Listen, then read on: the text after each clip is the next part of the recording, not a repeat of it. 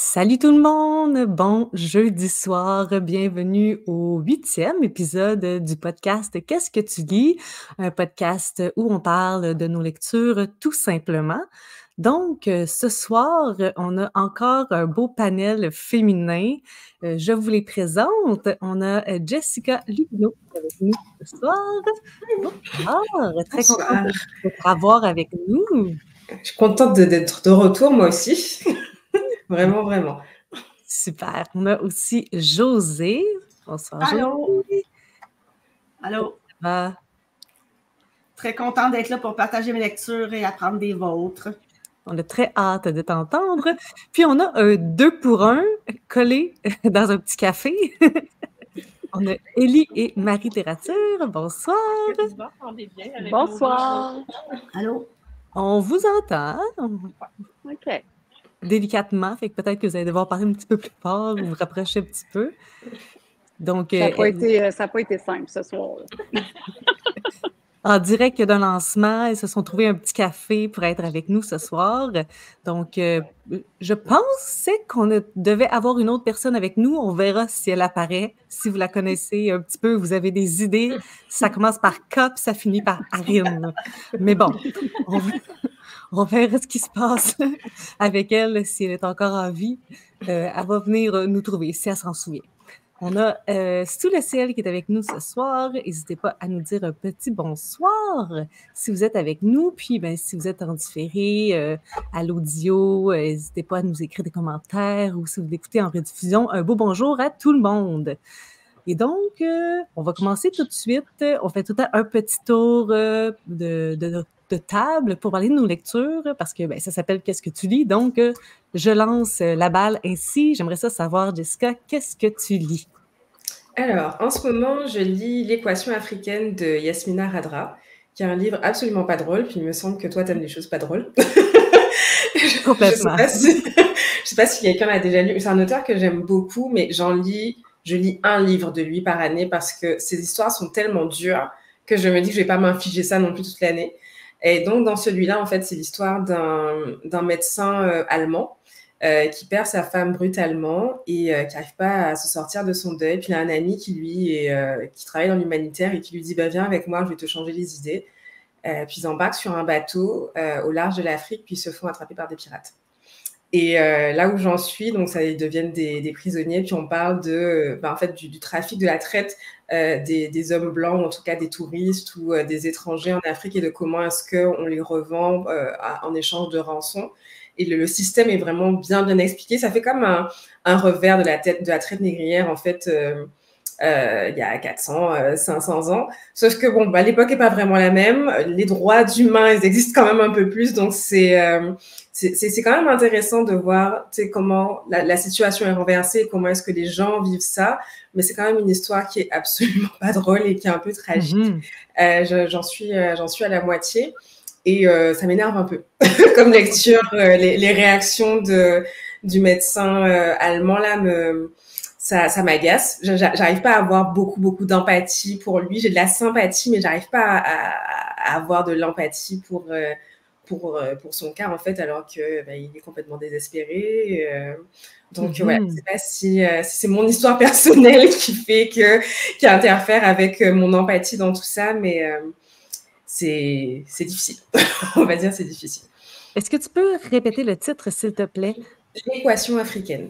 Oui, mmh. OK, parfait. J'en profite pour dire qu'à la fin de l'épisode, genre, donnez-moi 20 minutes, mais je mets tous les titres dont on a parlé dans l'épisode.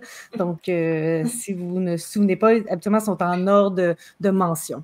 Donc, équation africaine, excellent.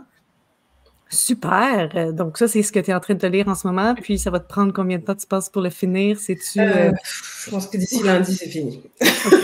Okay. pour le cœur aussi, là. c'est ça. Passe autre chose. Mm -hmm. Est-ce que c'était la première fois que tu disais cette autrice-là? C'est une autrice, Non, hein? non c'est un auteur, en fait, qui... Oh, euh, bah, en fait, c'est un auteur, Yasmina Radra, mais c'est juste qu'il utilise... C'est pas son vrai nom. Okay. Euh, mais c'est... En fait, c'est un ancien militaire algérien. Euh, et puis, il pouvait pas écrire avec son nom. parce qu'il écrit avec, avec son vrai nom parce qu'il allait se faire virer de, de, de l'armée. Donc, il a pris le nom de sa femme pour, mmh. pour se faire éditer. Donc, tous les livres qu'il écrit sont sous le nom Yasmina. Ça s'écrit Kadra, mais ça se prononce Radra. Et j'en ai lu vraiment plusieurs de lui. Puis il a un triptyque. c'est les sirènes de Bagdad, l'attentat et les hirondelles de, je sais pas, c'est Kaboul? Kaboul. Oui, qui est, qui c'est vraiment un triptyque qui est difficile, mais je trouve très beau. Je trouve vraiment que euh, euh, c'est des histoires qui sont très très fortes, très très profondes autour de la guerre, mais euh, c'est vraiment super intéressant. Puis je pense que j'en ai bien lu une dizaine jusqu'à maintenant, puis j'ai envie de tous les lire, mais vraiment un par année, pas plus. c'est un auteur que vous avez lu, José, je te vois, non? Non, mais ça me tente. Oui. OK, parce que tu avais l'air de, de, du Kaboul, fait que là, j'étais comme peut-être que tu connais. oui, je connais, mais j'ai jamais lu encore, mais il est dans ma liste. Non, mais c'est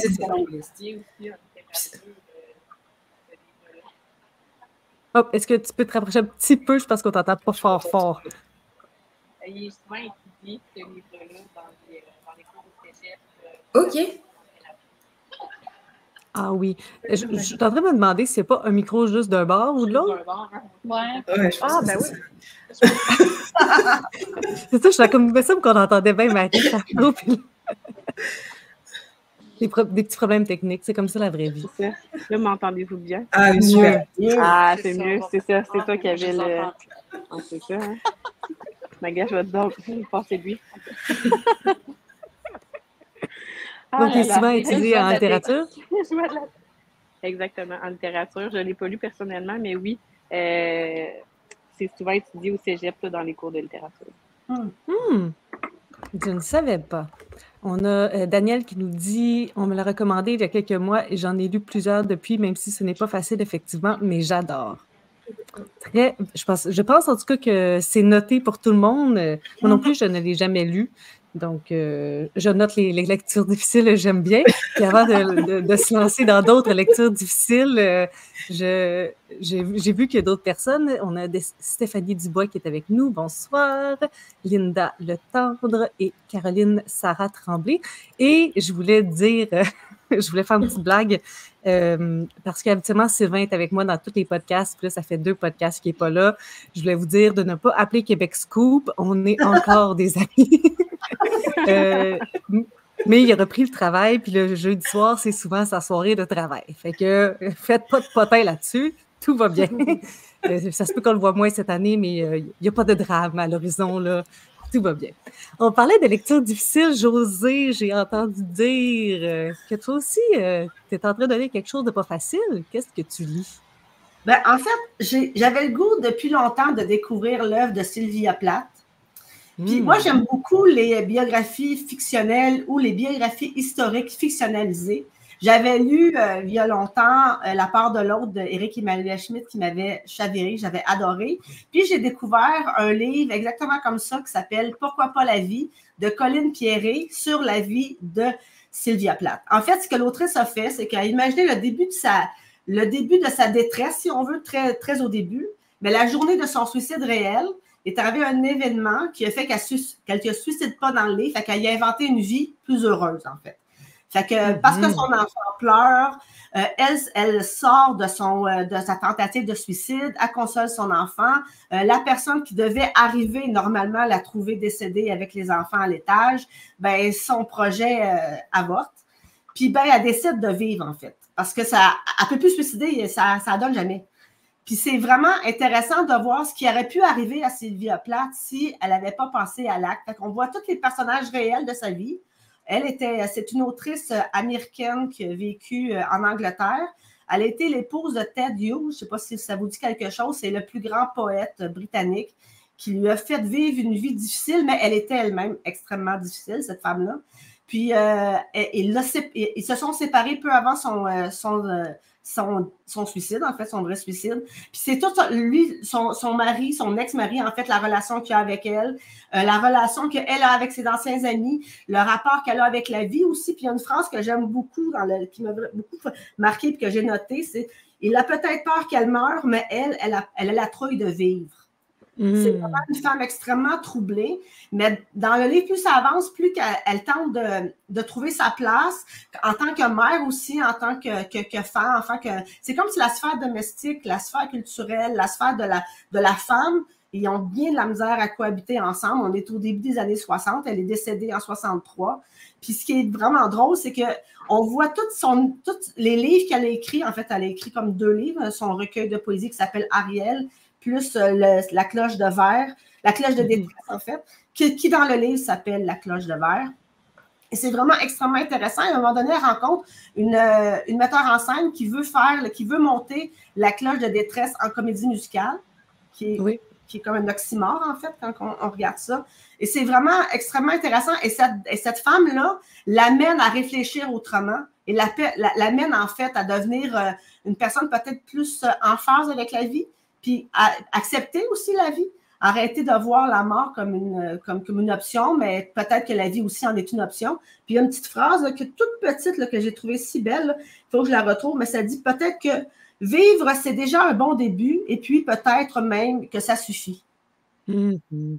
j'ai beaucoup aimé ce livre-là. Puis après avoir lu ce livre-là, qui est vraiment une fiction, je me suis dit pourquoi pas découvrir la vraie Sylvia Plath. Alors, j'ai lu La cloche de détresse. je pense qu'elle a écrit dans le bout des années 55, dans ces eaux-là. Puis le, livre se passe en deux temps. Je ne sais pas si vous l'avez lu. Le premier temps, en fait, c'est une, c'est une, une, jeune fille qui gagne un concours à, qui va à New York dans une, dans une revue. Là, mon chum est là, puis il fait plein de niaiseries. Fait je vais attendre qu'il parte. c'est un peu déstabilisant. Enfin, Excusez-moi. Donc, elle gagne un prix, puis elle à New York, puis il y a vraiment une vie très, très, très glamoureuse, pétillante. Puis il y a toute l'autre partie où elle est en dépression, parce que c'est vraiment une autobiographie de sa dépression quand elle était adolescente, en fait, vers 19 ans, un peu avant qu'elle parte pour l'Angleterre.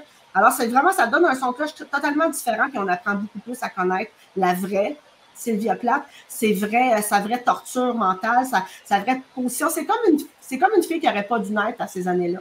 C'est mm-hmm. une féministe avant le temps, puis c'est quelqu'un qui s'est complètement battu aussi contre le, avec le regard des hommes. Fait que c'est vraiment quelqu'un qui n'a pas eu facile, en plus d'avoir tous ses problèmes de santé mentale. Dans, dans le, j'ai lu après une, biographie qui était une drôle de biographie. En fait, c'est comme une espèce de critique de la biographie. J'ai pas tout à fait compris ce livre-là. Le titre, c'est La femme silencieuse. Je vous le conseille absolument pas. J'ai assez peu appris j'ai assez peu appris sur Sylvia Plath. Alors, l'autrice n'arrête pas d'aller rencontrer des, euh, euh, des, biographes de Sylvia Plath, puis elle nous parle de comment ils sont habillés, qu'est-ce qu'ils ont l'air. À un moment donné, elle parle même de la pizza qu'ils mangent. OK. J'ai eu de la misère à comprendre ce livre-là. Puis, à un moment donné, elle reproche à la mère de Sylvia Plath d'avoir vendu ses lettres intimes. Puis, elle lui reproche, à trouve ça épouvantable et elle les publie dans son propre livre. J'ai trouvé qu'il y avait comme c'est ce que tu trouves ça si abominable que tu veuilles à, ton tour les mettre euh, dans ton livre. J'ai trouvé ça un peu étrange. J'ai quand même appris un peu, mais je ne vous le conseille pas. Puis là, je suis comme à la recherche d'une vraie bio de, de Sylvia Plath. Et dans ce livre-là, ce qui est très étrange, c'est qu'elle parle d'autres biographies de Sylvia Plath en les critiquant euh, vertement. Puis, fait, je ne sais pas si j'ai. Ouais, c'est, un, c'est vraiment un étrange livre. Puis, il y a, elle parle aussi des, euh, des exécuteurs. Euh, en fait, les gens qui ont, qui ont, qui ont gardé les. Euh, qui, qui, qui, étaient. qui, je ne me souviens pas du terme qu'ils utilisaient, mais en fait, qui, sont comme les, témoins de l'écriture de Plath. Fait qu'elle devait toujours se battre pour avoir des écrits dans son livre. Fait que c'est un peu. c'est pas une biographie tellement. J'ai pas de temps appris sur Sylvia Plath mais j'ai quand même vraiment le goût de continuer euh, ma, recherche. J'ai le goût de lire aussi euh, euh, ses, poèmes.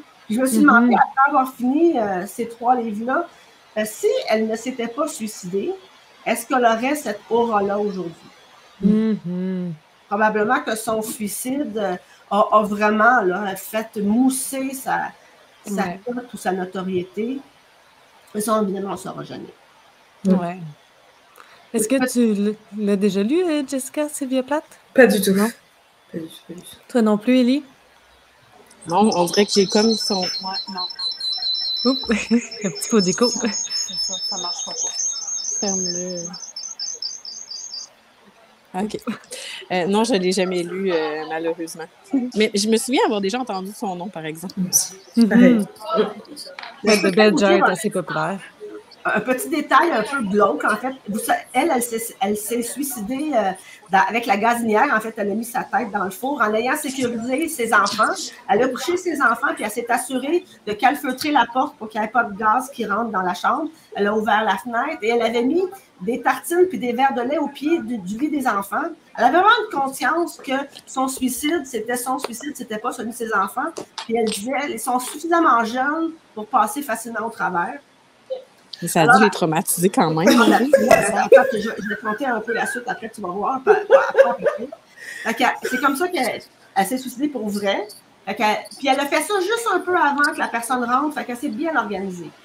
Et quand, que, son mari l'a laissé, en fait, il sortait avec une femme et cette femme-là, il s'est finalement marié avec elle. Ils ont eu un enfant et elle est morte par suicide dans le fait dans le four en amenant son enfant. Wow. Ouais. Fait que c'est, encore, on peut dire que Ted Hughes a quand même, euh, c'était un être particulier, mais disons que si Sylvie n'a pas eu de chance en amour, on peut dire que de son côté, ça peut être très joyeux. Et les deux enfants de Sylvia Plath, sa fille euh, est maintenant une artiste, une artiste peintre qui habite en Australie. Puis, et son garçon euh, était un être aussi torturé et s'est aussi suicidé. Oui, son historique familial. J'ai lu Pourquoi pas la vie dans le cadre des rendez-vous du premier roman. Puis, euh, bon, tu sais, j'avais jamais vu, j'avais jamais lu Sylvia Plath, donc, tu sais, je trouve que lire l'Uchronie avant de lire Sylvia Plath, c'est comme un peu lire à l'envers, là. Mais, mais après ça, à la fin, ils nous font cette petite partie biographique. Puis, mon Dieu, je trouvais ça assez horrible, l'historique familial. Puis la lignée de suicide dans cette famille-là, c'est c'est très dur. Euh, est-ce que tu avais aimé le livre? Moi, je l'ai beaucoup aimé. Euh, je, te dirais que c'était comme une bonne lecture. Comme, euh, tu sais, je pense pas que c'est allé dans mes tops de, de cette année-là. Mais euh, j'avais bien aimé. Euh, je trouvais ça intéressant comme concept avec les saisons, puis voir aussi, tu sais, tout euh, le, sujet de la femme à l'époque, puis l'émancipation, puis les discussions aussi par rapport au, goût de vivre. tu sais, je trouve qu'il y avait des beaux éléments. mais encore là, tu sais, c'est drôle de lire quelque chose sur la vie de quelqu'un lorsque tu connais pas la vie originale. on dirait que même que la biographie, si elle avait été au début, ça aurait peut-être donné un meilleur ton par la suite. Donc, euh, oui, c'est ça. J'avais bien aimé, mais je te dirais sans plus. je te conseille la, cloche de détresse, si tu as le goût d'en savoir plus sur elle. Ça, c'est la de Bell Jar, la cloche. Euh, exactement. ouais. C'était dans les tops de Sylvain Desmentis l'année passée, puis il m'a dit Map, il faut que tu lises ça. Puis là, j'ai dit OK, un jour. mais euh, oui, c'est noté. C'est noté. Donc, euh, excellent. Merci pour euh, ce beau partage de Sylvia Plath. Euh, qui, à qui je lance la balle? Élie, elle a le micro. Je vais y aller en premier. Mais je pense qu'on va être pas pire, par exemple. Si tu parles, voir. Oui, mais il va falloir que je me colle. Ouais, ça sera pas génial. On est... M'entendez-vous? Oui, on t'entend quand même. Oui. Bon, on se le prêtre. On va être mieux organisé la prochaine fois si tu veux toujours nous inviter.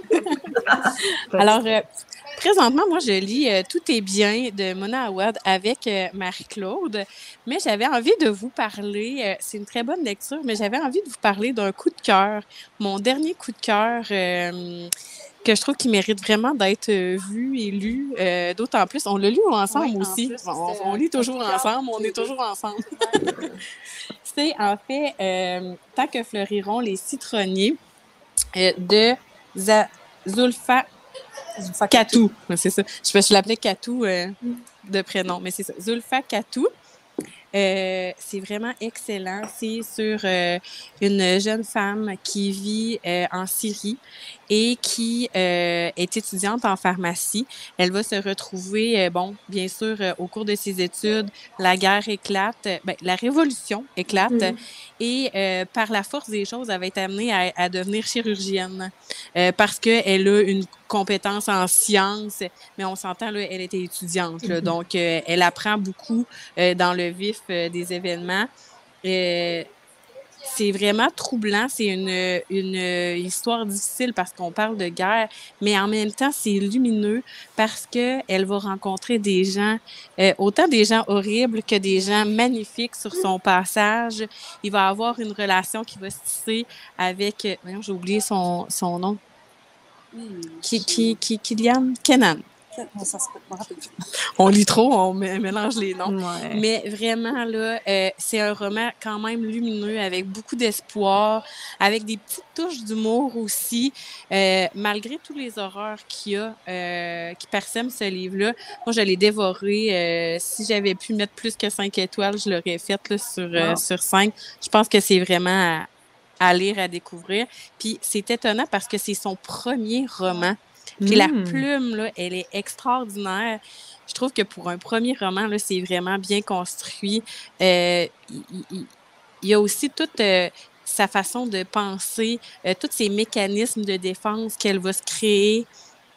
C'est vraiment brillant. C'est vraiment très brillant. Puis- Puis, au niveau des mécanismes de défense, ça, c'est tellement bien. Excusez. C'est vraiment bien, dé- oui, décrit, défini. Euh, on, c'est toutes des petites touches, puis on en apprend tout au long. Là. On, on- même si c'est un sujet difficile, on a envie de savoir plus, puis de savoir qu'est-ce qui va arriver, puis bon, est-ce qu'ils vont s'en sortir, etc. Mais c'est ça, ça reste lumineux quand même, euh, malgré l'histoire horrible que, que ça comprend. Fait que c'est vraiment à découvrir. Le personnage principal est extraordinaire. Ben, les personnages sont vraiment bien développés, tu sais. Euh, on les voit pas juste en surface, on s'attache. Je sais qu'on dit ça souvent, là, les personnages sont attachants, mais vraiment, là, je trouve qu'ils sont euh, complexes, bien définis. Puis on a envie tellement là, de, les, de les aider, tu sais, dans leur Mhm. malheur, là, vraiment, là. euh, c'est de toute beauté. C'est un livre qu'on a beaucoup vu passer depuis le Salon du livre de Montréal. là. Personnellement, je ne l'ai pas lu. Jessica, toi, est-ce que Non tu l'as lu? Non plus. José? C'est quand même une petite, ben, une petite brique. Là. Il y a 500 quelques pages, si je ne me trompe pas. Ça se lit Ah, mais même pas. Il y a 400, 450 pages. Mais ça se lit là, euh, vraiment bien, quand même. Là, euh. Je trouve que le titre et la couverture sont magnifiques. Ah oui, Mhm. vraiment. Mais juste Oui. ça, tu sais, bon, on mange avec les yeux. On, on, on, on essaye de pas dire que les couvertures nous influencent, là.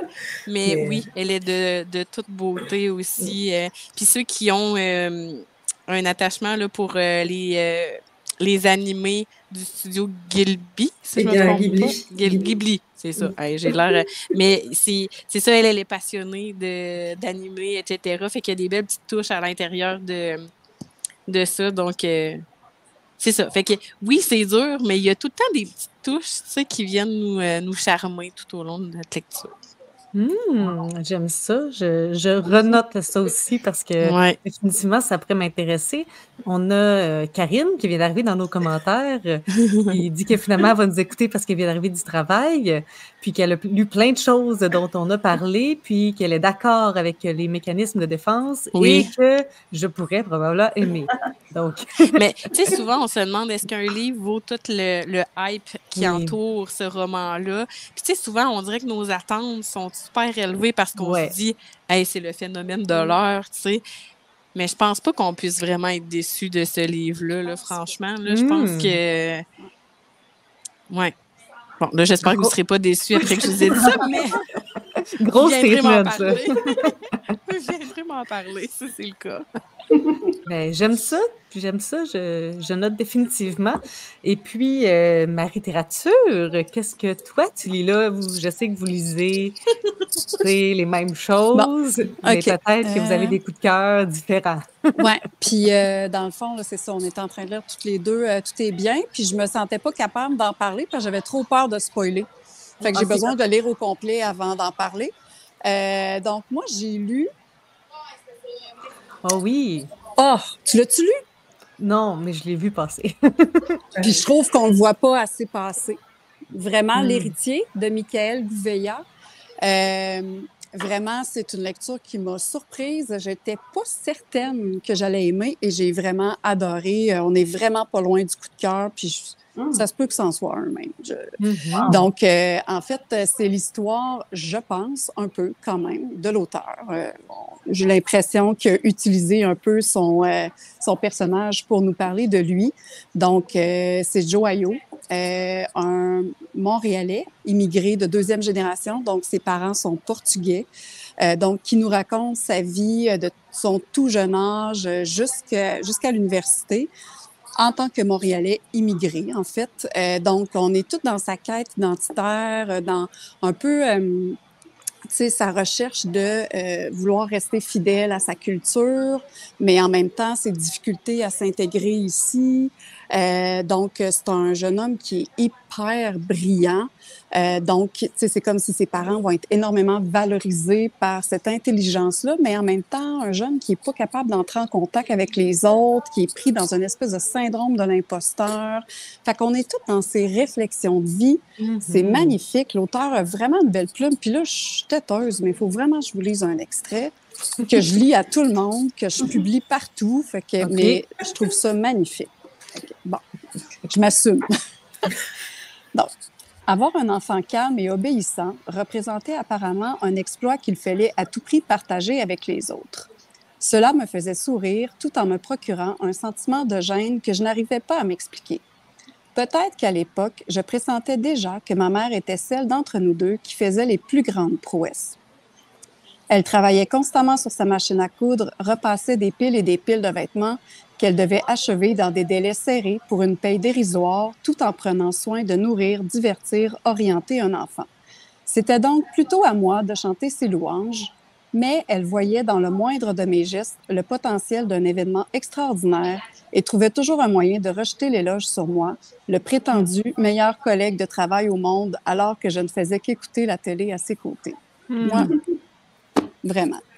Euh, donc, c'est ça. Donc, on est plus dans un récit intimiste.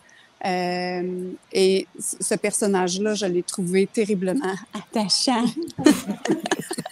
Mais brillant, surtout très, très, très brillant, sensible. Euh, tu sais, je me suis prise d'empathie pour lui très rapidement. J'ai eu envie de l'accompagner dans sa quête identitaire. Puis moi, je suis psychologue. Puis généralement, les romans de quête identitaire, ça me tente moins quand je- c'est rendu le soir. Mais vraiment, ce roman-là, c'est pas, c'est pas lourd, ça se lit bien.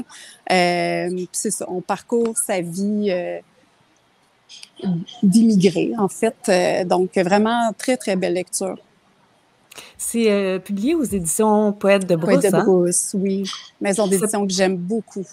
Et elle est très prometteuse, je trouve. Les dernières années, Oui. de ce que j'ai lu de Poète de Brousse, là, l'équipe est solide et les Oui. choix, les choix de publication sont A+. Oui, oui, vraiment.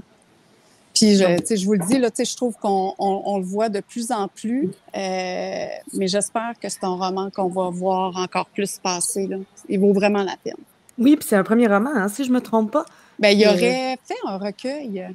OK. Ouais, il aurait écrit un recueil de poésie euh, à ce Donc, pas une première publication, mais Ouais, c'est ça. Exact. Ah, Excellent. Bien, tout bien noté, ça aussi, euh, définitivement. Là, je vais vous parler de, de moi. de mes lectures. Vas-y, vas-y. En fait, euh, c'est un peu le chaos euh, par chez nous parce que le Salon du livre de l'Outaouais arrive très bientôt, soit la fin de semaine prochaine du 22 au 25 euh, février 2024 en Outaouais. Puis, euh, j'ai comme habitude de lire euh, chaque auteuriste invité du salon. Donc, ils ont comme un panel à peu près de 10 personnes. Puis, je fais une vidéo avec, euh, je lis un livre de chaque auteuriste invité. Fait que là, je suis en plein là-dedans. J'ai j'ai des trucs commencés, mais fait que, que je vais commencer rapidement par ça. Donc, Louise Portal, elle va être au salon cette année. Elle a des romans, mais pour une raison obscure, j'ai décidé de lire quelque chose qui n'est pas un roman. Un été, trois grâces, c'est des récits de scènes et de vie par euh, Louise Portal, Marie-Lou Dion et Christiane Pasquier. Puis, ils ont fait euh, les Madeleines de Verchères au théâtre La Marjolaine en 1975. Et euh, c'est comme cet été-là de pur bonheur. On les suit comme chaque session tiers. Donc, le premier tiers, c'est Louise Portal. Le deuxième tiers, c'est une des deux autres. Le troisième, c'est la troisième. Et on les suit dans leur vie, dans euh, leur passage à l'âge adulte, découverte de soi, en même temps amitié. Puis, bien, forcément, ils ont vécu quand même beaucoup de choses parce que c'est des femmes aujourd'hui qui ont 70 ans. Donc, tu sais, ils ont vécu l'après-deuxième guerre mondiale, ils ont vécu le sida, ils ont vécu la guerre du Vietnam, donc, toutes ces choses-là jusqu'à aujourd'hui. Donc, le parcours de vie, je lisais ça, puis j'étais comme, ça n'a aucun bon sens, le nombre de choses qu'ils ont vécu dans leur vie, puis euh, c'est pas du tout larmoyant, mais c'est comme, c'est vraiment comme une rétrospective de leur vie à partir de, de ce moment-là. C'est super intéressant, c'est autobiographique, on s'entend. Donc, euh, je ne l'avais jamais vu passer, mais ça, c'est quelque chose qui est quand même assez amusant à lire, très divertissant. Puis pour connaître ces comédiennes-là, si vous les connaissez un petit peu, mm-hmm. ça une autre vision des personnes. En parlant de, on parlait tantôt de trucs qui n'est pas drôle. il y a un livre qui a été publié par une autrice de ma région qui a, été au cégep en même temps que moi, qui s'appelle Michel, Michel Lapierre Dallaire. Puis, euh, j'ai un petit peu. Euh, je ne suis pas capable de lire ce livre-là à cause de la page couverture. Là, je vais essayer de vous la montrer. la page couverture, elle, me, bouleverse. Puis même si c'est un livre que je suis certaine que je vais apprécier à 100% je me vois pas, je suis pas capable de m'imaginer être en train d'avoir ce livre-là avec cette couverture-là dans les mains. Mais elle est invitée, euh, invitée d'honneur cette année. Donc là, je me suis dit, je vais me forcer. Je l'ai loué. Comme ça, je n'ai pas besoin de. Tu sais, je l'ai en numérique. Euh, c'est un livre qui est très difficile. Juste la liste d'avertissements avant la lecture, elle est très difficile. Mais il y a eu des critiques très, très élogieuses sur ce livre-là. Puis je regardais mon Goodreads hier, puis il y a plein de gens que je suis sur Instagram qui ont mis des cinq étoiles.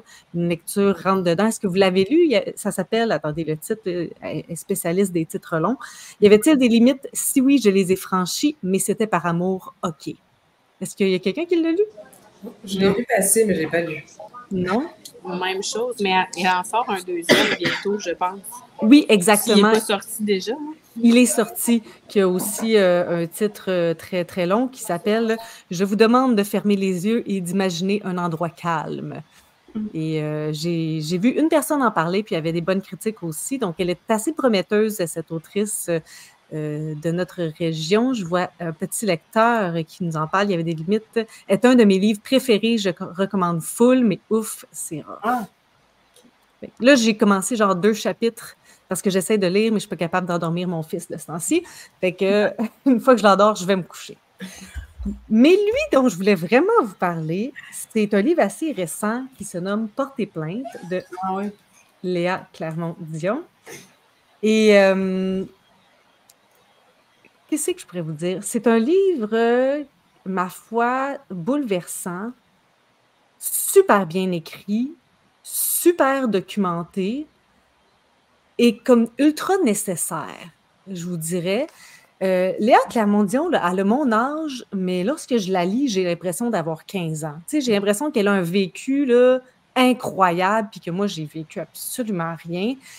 Euh, c'est son histoire, une histoire euh, euh, d'agression d'un homme qui était en, pouvoir, qui était son patron, euh, puis une situation qui s'était passée, puis là, il y a eu le hashtag MeToo, elle a essayé de le dénoncer, il y a des gens qui l'ont fait taire, puis là, finalement, elle a décidé de, de porter plainte, puis d'aller à la cour, puis tout ça, puis il y a comme tout le procès aussi autour de ça, le fait que c'était médiatisé parce que c'est Léa Clermont-Dion.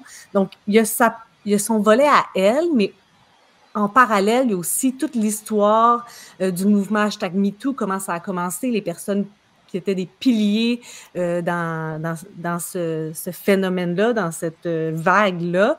Donc, au niveau historique, c'est super intéressant. on embarque, moi j'ai appris plein de choses, j'ai trouvé ça comme super intelligent. Il y avait des définitions aussi de termes. Ça, ça fait mal aussi parce qu'à la fin, tu sais, il y a il y a des choses qui ne sont pas réglées. Il y a quand même de l'espoir parce qu'on voit l'évolution de certaines choses, mais à la fin, on, on sait quand même que c'est pas toute rose. Donc, euh, oui, je pense que c'est un ouvrage qu'on devrait lire, même si c'est pas un, ouvrage facile, parce que j'aime pas ça, les ouvrages faciles. Hein, on se rappelle. Puis là, Jessica, tu l'as lu toi aussi pour tes plaintes? J'ai lu, j'ai adoré.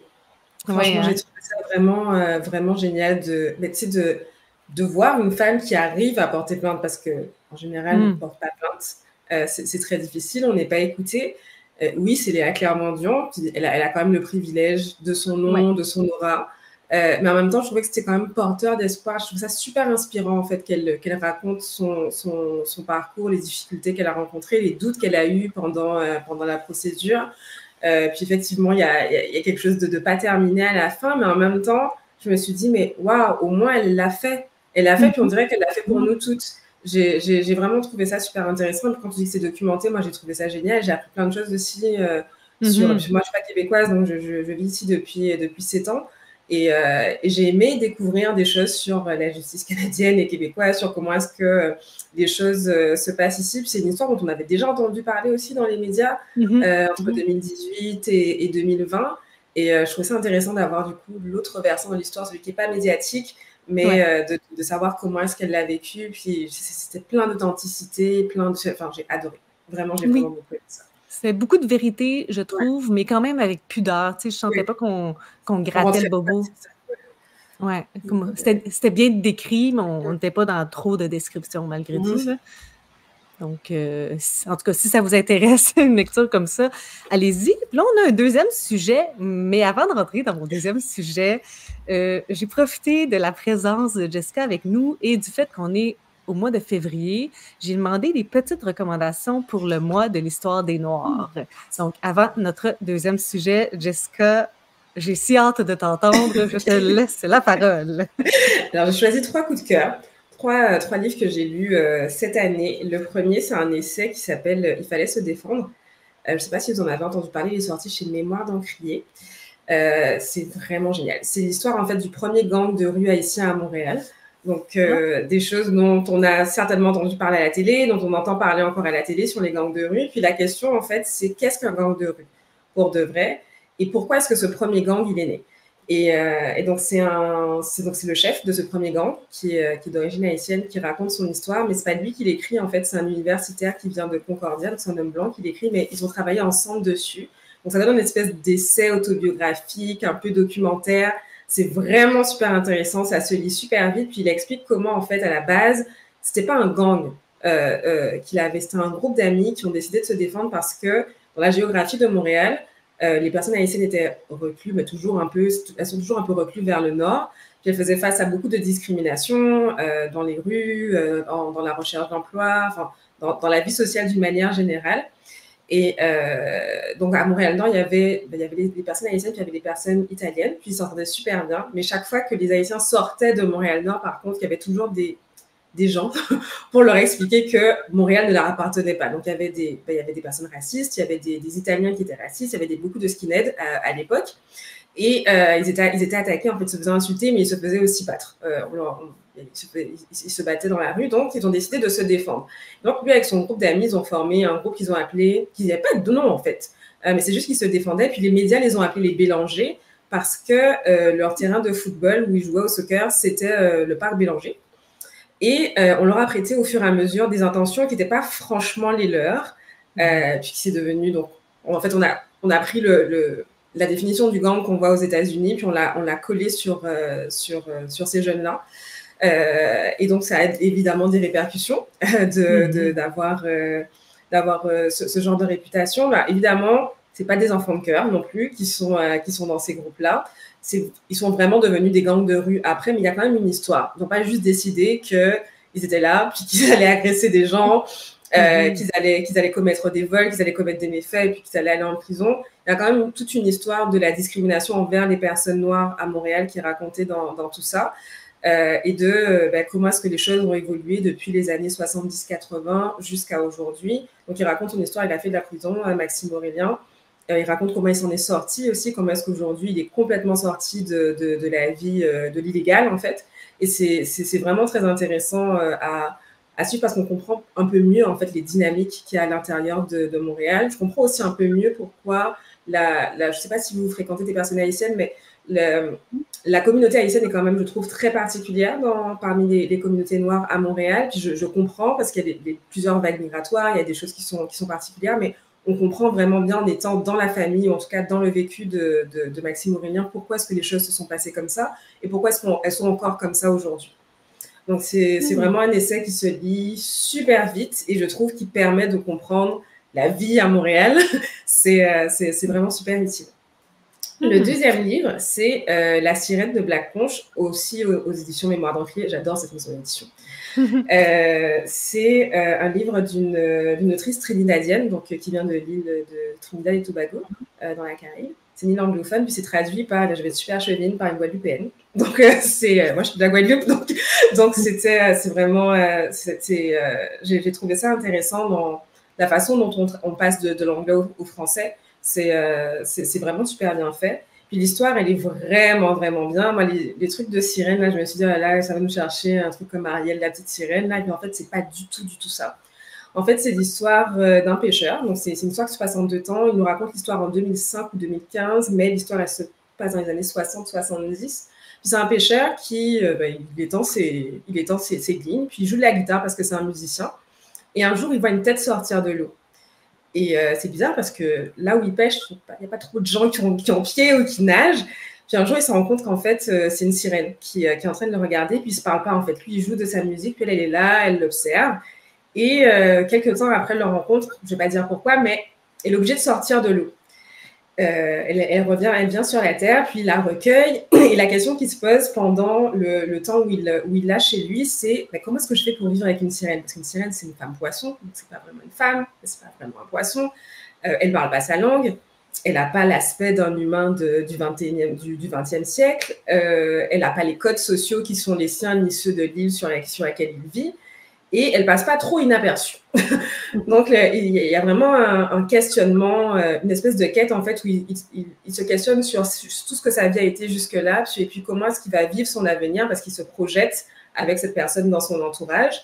Euh, C'était vraiment intéressant parce que euh, elle, elle vient de ben, d'une île de la Caraïbe, mais elle n'est pas noire, elle n'est pas blanche non plus, elle, euh, elle vient d'un peuple autochtone. Lui, il est noir, puis il y a encore des blancs anciens esclavagistes, enfin, descendants d'esclavagistes, de, des anciens esclavagistes qui sont sur l'île. Bon, bah, c'est pas vraiment ça le sujet, mais c'est quand même, il y a une, trame en fait historique dans le fond. Puis l'histoire, c'est vraiment la relation entre cette femme sirène et ce pêcheur, qui sont deux personnes qui sont très jeunes, puis qui, qui lient une relation qui est vraiment très très forte je ne dirais pas comment ça se passe parce que c'est vraiment, mhm. vraiment à découvrir, mais euh, on est vraiment loin d'Ariel, la petite sirène. et, euh, et c'est vraiment, vraiment une, belle histoire, euh, une belle histoire à découvrir. Puis le troisième livre, qui, et ça, ça va, c'est pas, je ne vais pas dire qu'il n'est pas drôle, il est vraiment beau. Lui, par contre, il n'est pas drôle. ça s'appelle Cœur que je suis un homme de Ernest G. Gaines. Bon, c'est un américain. Et l'histoire, en fait, c'est euh, un jeune homme qui, euh, habite euh, en. l'histoire se passe en, Louisiane pendant la période de la ségrégation. Il y a un jeune homme qui doit partir à la pêche ou à la chasse, je ne sais plus, avec des amis, puis s'arrête dans, un, dans une boutique où il rencontre deux personnes qu'il connaît, un jeune homme noir. Et les choses tournent mal. il y, a un, il, y a, il y, a un, meurtre et la personne qui meurt est une personne blanche. Donc là, il se pose pas trop de questions, il y a un noir, donc on l'arrête, puis on, mm. on l'accuse du meurtre. C'est pas lui, mais on l'accuse quand même du meurtre. Et euh, donc, euh, donc voilà, puis ce, ce, jeune homme qu'on accuse de meurtre, il vit avec sa tante, et sa tante, euh, sa tante, en fait, elle veut que son âme soit sauvée, parce qu'on est dans l'Amérique noire, des années.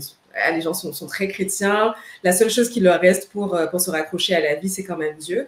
Et pendant le procès qu'il perd d'ailleurs, où, euh, on, le condamne à mort, l'avocat dit qu'en fait, c'est pas vraiment un homme, euh, qu'il n'est pas vraiment un homme, qu'il a, en fait, en gros, qu'il est complètement débile et qu'il n'aurait pas pu commettre ce meurtre-là parce qu'il n'est pas intelligent. Et il hmm. le traite de cochon. Et à ce moment-là, ben, il se décide qu'il n'est plus un homme, mais que puisqu'on le voit comme un cochon, ben, c'est juste qu'il est qu'un cochon. Et sa tante, son, son, son but, c'est de lui faire comprendre avant qu'il meure qu'il n'est pas un cochon et qu'il est un homme, et qu'il marche jusqu'à sa chaise électrique, la tête droite, le corps droit, en se disant Je suis un homme et je vais mourir un homme. Et pour ça, elle fait appel à un instituteur et euh, qui, lui, n'a pas très envie de faire ça. Concrètement, il n'a pas très envie de, parler avec ce jeune homme. C'est que ça, ça, le remue vraiment beaucoup trop. Euh, il n'a pas envie de lui faire comprendre qu'il est un homme, mais il va quand même être obligé de le faire.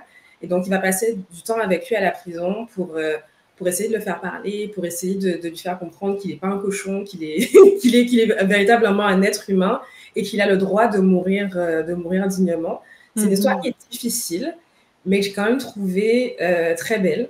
Le, personnage principal qui est l'instituteur et on n'arrive pas trop à l'aimer, on n'arrive pas trop à le détester non plus parce qu'il est vraiment pris entre deux feux, puis on comprend en fait la difficulté de, de sa position de d'être un homme noir qui doit peut-être par faire l'éducation d'un autre homme noir qui est plus jeune que lui, puis qui va mourir parce qu'il n'y a vraiment aucune, aucune autre issue, il va mourir.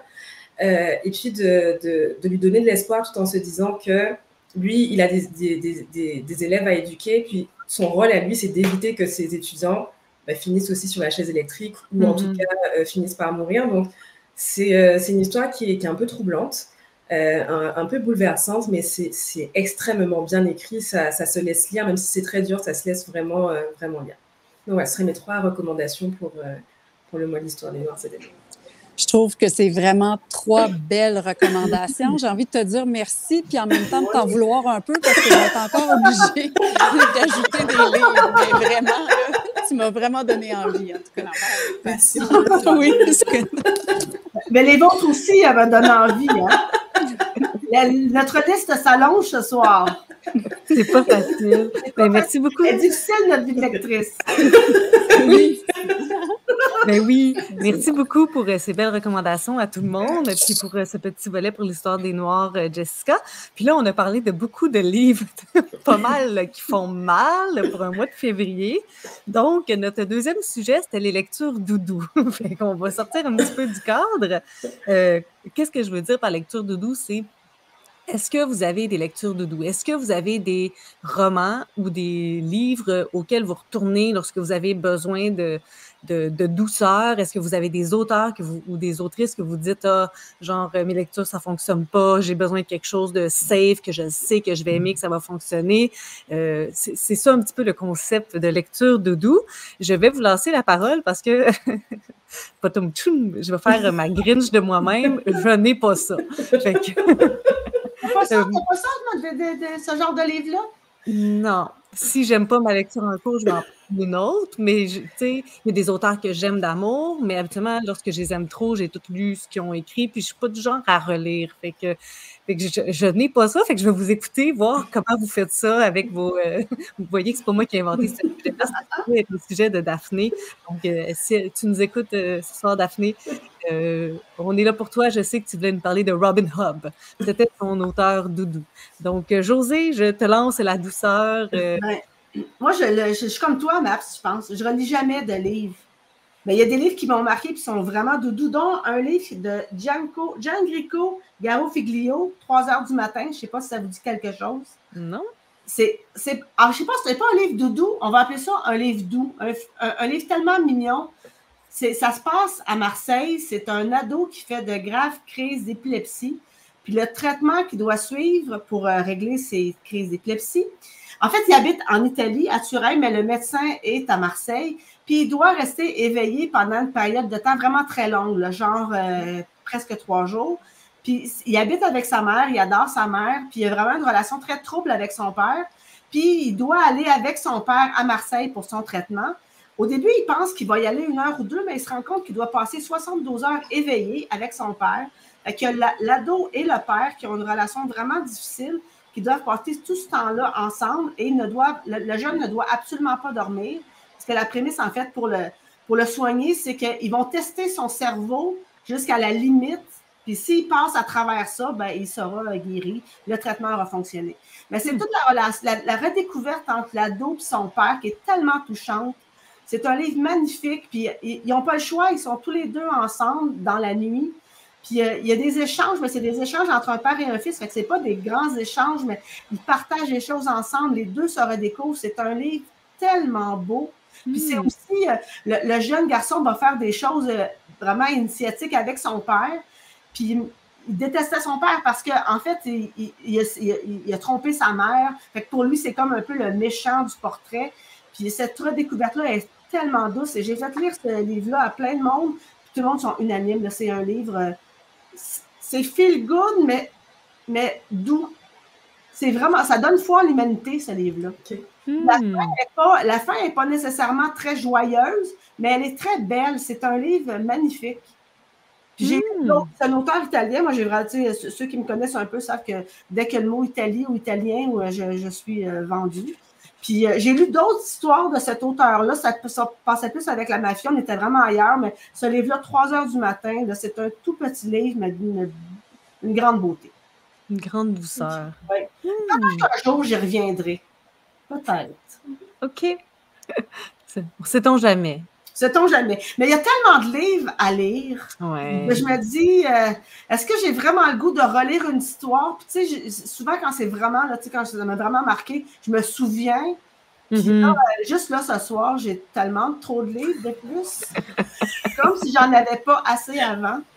Ben non, je comprends. Je comprends. Puis, en tout cas, moi, personnellement, le, le danger que j'ai parfois dans mes coups de cœur, c'est de, de les re- de les relire et qu'ils ne soient plus aussi Ouais. bons que dans mes souvenirs. Donc, euh, en tout cas, à chacun son combat.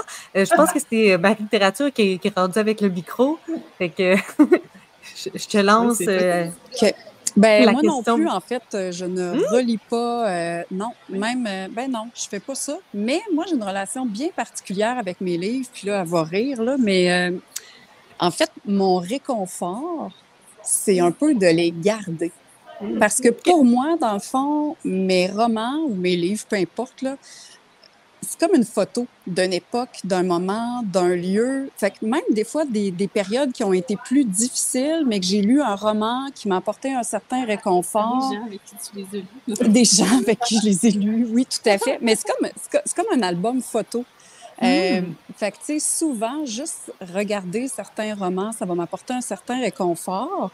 Mais, tu sais, si je veux y aller dans quelque chose qui va me faire du bien, un peu comme toi, Maps, c'est que je vais les avoir déjà lus.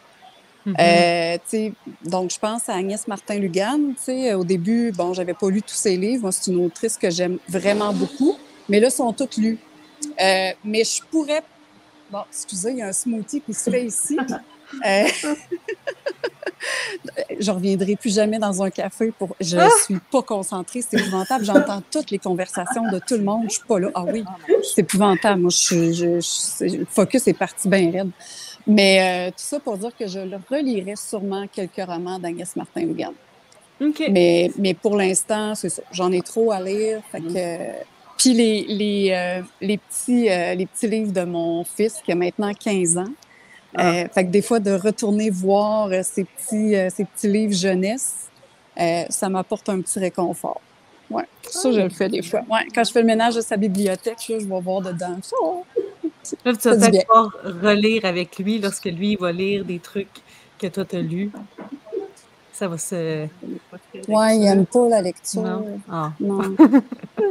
Ouais. Espérons que ça petit, change. mais euh, c'est ça, rendu à 15 ans, il n'aime plus ça. C'est moins cool, ouais, je comprends. Ouais, c'est ça. Excellent. Élie, toi, là, euh, je vais vous laisser faire euh, votre switch euh, Ouais. en règle. Ben moi, euh, ben moi, ouais, moi, je relis des, des livres. En fait, j'en ai deux que je, que je relis. Euh, j'ai euh, un amour incontesté pour Anne, la maison pignon vert. Tous ceux qui me connaissent savent que je l'ai même de tatouer Anne sur, sur la cuisse. Donc, c'est tellement un personnage attachant, etc., que j'ai relu. Puis, euh, je me souviens à la naissance de ma fille, on a fait une fête, euh, une fête d'accueil. Puis, euh, j'ai fait une bibliothèque souvenir et chaque personne a amené un livre de son enfance ou un livre tu sais, qui est particulier. C'était pas obligé d'être un album. Moi, j'ai mis sa copie de Anne au pignon vert en espérant qu'un jour elle ait le même, euh, le même coup de cœur que, que j'ai eu pour euh, ce beau personnage-là à l'imagination euh, fertile. Mhm. Puis, euh, ouais, je pense que c'est un des livres qui m'a donné, la piqûre de la lecture, justement, puis de voir que l'imagination, tu sais, moi, on, on m'appelait Élie la Lune quand j'étais, petite, tu sais, puis c'est le roman où je me suis dit, hey, ben, c'est une force d'avoir de l'imagination puis être dans la lune. Mhm. fait que je l'ai comme vu d'un autre côté, fait qu'elle elle a un... Fait que quand j'ai besoin, des fois, je retourne à Anne. Et il y a le livre Ensemble, c'est tout d'Anna Gavalda. Euh, tu vois, au début de la pandémie, euh, j'ai eu besoin, on dirait, d'aller. euh, tu sais, on était tous en isolement, confinés chez nous. On dirait que j'ai eu besoin d'aller me replonger dans cette histoire-là où il y a des personnages écorchés, mais qui finalement se rapprochent d'une façon où on n'aurait pas pu, on l'aurait pas pensé. Et je sais pas, l'avez-vous lu ce, ce livre-là? Ou... C'est tellement. Ça fait longtemps. C'est un beau roman. Mais c'est vraiment un hyper beau roman euh, sur la puissance de l'humain, de l'entraide, de la solidarité. Euh, c'est ça, des personnages écorchés, mais euh, si beaux. La psychologie des personnages est magnifique. Donc, euh, ça, c'est un, un- où j'ai eu comme besoin d'aller euh, Mhm. Le relire là, quand euh, tout le monde me manquait autour, me semble. On dirait que de voir ce livre-là, ça m'a fait du bien. Puis sinon, ben, comme vous, j'ai un auteur euh, euh, on dirait que quand que la vie est comme lourde, là, j'ai besoin d'aller lire du petit Sophie Kinsella. Ah, J'aime Du ça. petit léger rigolo. Ah Sophie. Kinsella est arrivée dans ma vie où je venais de finir mon bac en enseignement du français au secondaire. Euh, J'avais eu des cours de littérature, tu sais, là, où on lisait des, des, des, des livres lourds, tu sais, euh, du, du Rabelais, puis du, tu sais, j'étais saturée. J'avais plus envie de lire. Mhm. Puis j'étais arrivée dans une librairie un peu désespérée en demandant à la libraire, tu sais, là, là, j'ai plus de cerveau, là, je, je suis ramollie, j'ai besoin de quelque chose de léger, là, mais... Puis elle m'a donné Sophie Kinsella dans les mains, le premier tome de la cour du shopping. Puis, tu sais, Oh j'ai tellement ri, c'était léger, c'était nono, mais maudine que j'ai eu du plaisir, tu sais. Puis c'est vraiment ça, tu sais, on dirait que quand plus rien ne va, je me dis, on va lire un Sophie. Kinsella, me semble que ça Ben. allège la vie. tu, vois, tu vois, ce livre-là, là, c'est le seul livre que j'ai lu deux fois. Ah, premier- j'ai toute la série. Ok. Dans ma famille, on, on, on l'a tout lu, on, on s'est passé le livre, on, rigolait. là. Ah, c'est drôle. C'est tellement drôle. ouais. Puis la deuxième fois que j'ai lu le premier livre, c'est drôle, je l'ai lu avec, euh, avec euh, plus de tendresse. C'est comme je la trouvais moins drôle, je la trouvais plus. euh, plus d'empathie. Oui, Ouais. plus d'empathie, c'est moi, c'est ces livres-là, là, c'est, c'est comme du bonbon. Là. Exact. comme quand tu as tout. Exactement ce que dit. Quand tu as tout perdu espoir dans l'humanité, tu lis ça, puis tu lis, puis peu importe qui t'es, tout le monde est béquille. Eh, c'est Ouais, ça, Tout le monde exact. se retrouve. euh, Mais il y a des, des phrases fois, qu'on là- dit encore avec mes sœurs. Je serai la fille au foulard vert. Exact. Ah ben oui. Mais à chaque fois, moi, que je magasine puis que je fais comme, oh, c'est une dépense, tu sais, là, en as-tu besoin? Non, mais je l'achète pareil. ben là, je pense à Becky, tu. Ouais. Quand il est dans le musée, il regarde des œuvres. Je sais pas combien ça coûte, ça, dans un musée. Ah, non, ce livre-là, c'est- c'est- c'est. c'est- Non, c'est non, puis les rabais, là, c'était en rabais. Mais moi, je dis ça hein, à mon chum, là, mais c'était en spécial. tu puis là, je me fais, je pense tellement à elle dans ce temps-là. là, J'ai lu que- le- celui, le dernier qu'elle a écrit. Je pense que Oui. c'est celui de Noël. Oui, la- exact. un peu avant Noël. Là, ça, Oui. ça commence à être un peu de la redite, là, mais j'ai quand même beaucoup de Mais quand même, c'est comme si on rentrait dans nos vieilles pantoufles confortables avec notre robe de chambre, là, puis on, on savoure, tu sais. Absolument. Puis, ça a beau être les mêmes blagues, en fait, là. Je les ris autant. Ah oui, c'est ça. aussi attachantes. C'est pétillant, c'est sucré, Ouais. c'est c'est ça, c'est c'est doudou. Oui, exactement. Que Je C'est vous pas vrai écoute, que puis- j'avais deux, deux, deux fois le même livre. Bon, une fois, c'est arrivé dans ma Une vie. fois, une fois, fallait. Mais là, Je vous vous lirez ensemble. Juste une fois au je chalet. vous si vous aurez envie de le relire. C'est jour. sûr, l'ensemble, c'est tout, c'est quand même une bonne brique. Là. Fait que, Ouais. Ouais, c'est une bonne brique, C'est peut-être un. en effet. Mais plus je vous écoute, plus je me dis que j'ai pas d'âme, là, parce que j'ai tellement pas ri en, lisant la cour du shopping. Oh non! Mais bon, écoutez, j'avais fait un concept, euh, des, des recommandations pour euh, les balances, là, puis c'était dans la, dans, dans la pile, puis mon Dieu, j'avais pas trouvé ça drôle. Mais je Euh, pense que ça, t'aimes, tu sais, tu trouves ça vraiment drôle, puis t'accroches au concept ou pas pas. Je l'ai Ouais. proposé à une amie lectrice, puis écoute, elle a eu la même réaction que toi. Elle n'a même pas été capable de finir le quart du livre. Ouais, je suis un peu là. T'es tellement chanceuse de jamais avoir lus. Tu vas voir, tu vas rentrer là-dedans, t'en as une tonne à lire. Puis euh, non, ça a été mal reçu, mais. Là, je vous regarde, est-ce que vous êtes en train de vous faire euh, Ouais. jeter Ouais, dehors je de pense, votre je pense qu'on est en train de se faire. On va, Ok. on va y aller. C'est bon, on va vous laisser, puis on-. Ouais. C'est ça.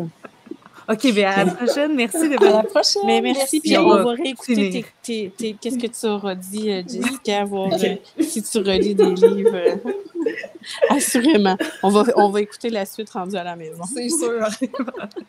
Ben, Bye, merci, là. Merci pour l'invitation, Matt. C'est vraiment gentil. plaisir. La prochaine fois, si on est invité, on va être mieux organisé, c'est promis. En tout cas, moi, je vais avoir plus ma tête. Je sais même plus qu'est-ce que j'ai dit. Ouais, on n'est pas désorganisé de même d'habitude. On, on vous le Un promet. petit peu moins. Ouais. Ah ouais, un petit peu Un moins petit peu ouais. moins. Merci. Merci, bonne soirée. Bye. Bye les filles. Il nous reste euh, juste quelques petites minutes de toute façon. Euh, hop, là, ils ont changé de bord. OK, parfait. On va, on va finir ça. Euh, En plus, j'étais à l'heure, là. Je regardais mes affaires. Je l'ai rendu à toi, Jessica. Est-ce que toi, tu as des lectures doudou dans ta vie? Oui, puis j'en ai parlé la dernière fois. Moi, c'est euh, c'est Philippe Besson. Ah. Dès que, euh, dès que j'ai lu plein de trucs qui, qui étaient un peu traumatisants, parce qu'en fait, je lis que ça. Des choses traumatisantes. Et je me dis, là, j'ai besoin d'un Besson. Et, Mhm. euh, et euh, j'essaie de ralentir un peu parce que je sens que je vais tous les lire. J'en ai déjà lu une bonne dizaine. Il m'en reste encore quand même, puis il continue à écrire, donc c'est bien. Oui. Euh, même s'ils sont pas toujours drôles non plus, ces livres, mais il y a quelque chose dans sa plume qui m'apaise vraiment, vraiment beaucoup. C'est toujours des belles histoires au, au final. Et ouais, pour moi, c'est mon auteur. Puis j'en parle jamais sur mon compte Instagram parce que je sais pas comment en parler. Parce que j'ai un rapport à, à cet auteur-là et à ses livres qui est vraiment complètement différent de, de tout, ce que, de tout ce que je lis. Mais, euh, mais oui, Besson quand, quand ça va pas ou euh, quand j'ai pas d'idée, c'est toujours une bonne idée. Ah oui, j'ai un Besson sur ma liste justement en 2024. Là. Arrête avec tes mensonges. C'est bon. Bon. J'ai entendu des bons commentaires. L'année passée, j'avais lu euh, Ceci n'est pas un fait divers, là, que j'avais bien aimé, mais tu sais, pas autant que, que certaines personnes. Mais euh, arrête avec tes mensonges, j'en ai entendu des bons commentaires. Puis j'ai vu Sylvain qui a lu Un soir d'été qui vient de. Toi aussi, qui vient d'être publié. Ouais. Puis est-ce que tu as aimé? Oui, j'ai beaucoup aimé ça. C'est surtout que ça se passe dans les années 80, hein, les années. Mhm. j'ai- J'avais l'âge à peu près des personnages. C'est une histoire un peu dramatique, là, un soir d'été, on va se le dire, mais j'ai bien aimé Mhm. ça. Est-ce que, est que vous avez lu Un garçon d'Italie? Oui, Bon, hein? oui. Vraiment, comme j'ai adoré. Vraiment. Moi, c'est mon premier livre de Besson, puis ça a été, comme toi, là, le début d'une suite. Ouais, vraiment. Mhm. euh, Le, début d'un amour. Oui, oui. Oui, parce que Jessica, la- lorsqu'elle était venue au mois de septembre, euh, j'avais fait faire un top 3 de Philippe Besson parce Ah. que. Fait que, en tout cas, tu iras voir cet épisode-là. On autre, te divulgagera un pas. un autre auteur que j'aime beaucoup, c'est euh, David Fonkinos. OK. Oui, il est bien lui aussi, c'est vrai. Ça fait longtemps que je oui. C'est léger, c'est doux, ça me fait réfléchir. Puis à, à part euh, Charlotte, je ne sais pas si vous l'avez lu. Là. Oui, Charlotte, c'était pas drôle. On est ailleurs. Là, mais moi, Charlotte, c'est mon idole à vie, je pense. Le, le, le, le potentiel érotique de ma femme, j'avais lu, j'avais trouvé Ouais. ça hilarant. C'était vraiment, vraiment très drôle. Ou Le mensonge d'Henri Pic aussi, j'ai beaucoup Oui, aussi, c'était bien. Ouais. J'aime cet auteur-là. Mon Dieu, je, je Sauf que son dernier, moyen. Ok, c'est quoi le dernier? Son dernier livre, c'est euh, Une vie heureuse, je pense. Ok. J'ai trouvé que j'avais beaucoup. Je trouvais que c'est- il lançait de belles perches qui, à mon avis, tombaient à plat. Hmm. J'ai trouvé qu'il y avait, il il aurait pu aller beaucoup plus loin dans son histoire, puis finalement, ça a été, à mon avis, un peu bâclé. J'ai été déçue. C'est un bon moment parce que c'est un bon auteur, mais j'ai pas été aussi charmée que ses autres, mes autres lectures de lui. Mais quand même, au prochain livre, je vais être encore la première avec euh, mon David Fonkinos. à te lancer dessus. Il y a un, petit lecteur qui est Oui. d'accord avec euh, Besson. Clairement, je vais le relire. Puis, euh, j'avais passé ce message-là de Danielle qui disait qu'elle, elle a des films doudou qu'elle revoit plusieurs fois par année. Euh, ben, plusieurs, plusieurs fois, mais les livres, je ne les relis jamais, sauf exception. C'est vrai que c'est un concept un petit peu plus pour les films de façon générale. Hein? Qu'il y a des gens qui ont des films fétiches qui écoutent à certains moments de l'année ou euh, les films de Noël aussi, là, j'imagine. En tout cas, pour ceux qui sont festifs. Ouais. Ben, c'est moins long aussi, tu sais, un film, on Oui. lit en deux heures, un livre euh, de 500-600 pages. Moi, j'ai quelqu'un qui m'a dit que souvent, ce qu'elle fait, c'est qu'elle ne relit pas les livres, mais elle l'ouvre, puis au hasard, elle prend une phrase. Que ça lui Mm. rappelle l'histoire. Je trouvais que le concept était vraiment intéressant. Oui, c'est intéressant. Mais moi, j'étais en train de me dire que si je suis pour relire un livre, ça va être justement des petits livres. Comme j'ai relu Sophie Bienvenue avec Et au pire, on se mariera, qui se Mhm. lit en 30 minutes. Oui. Je relirais Fanny de Meul, mais c'est encore des, des petits livres. Mais comme passer tout le temps que j'ai déjà passé avec ce livre-là, je sais pas, si- ça me semble un drôle d'investissement de temps. Ouais. Surtout quand, quand, quand il n'y en a plus, peut-être. Mais il y a tellement de livres qui nous dans le dos. C'est comme un tsunami qui nous arrive tout le temps. Puis à, à tous les mois, il y a quelque chose, une nouvelle lecture qui nous allume. Puis Ouais. revisiter le passé. Euh, disons que je n'ai pas la nostalgie livresque très grande. Puis moi, je pense que lorsque j'ai ça, ben, s'il y a des nouvelles publications de ces auteurs-là, comme j'ai vu qu'il y a une nouvelle publication de Samuel Champagne, puis c'est un peu un auteur doudou pour moi. Fait que, au lieu d'aller relire un, un de ses anciens livres que j'ai lus, ben là, je vais être contente de lire euh, un nouveau livre.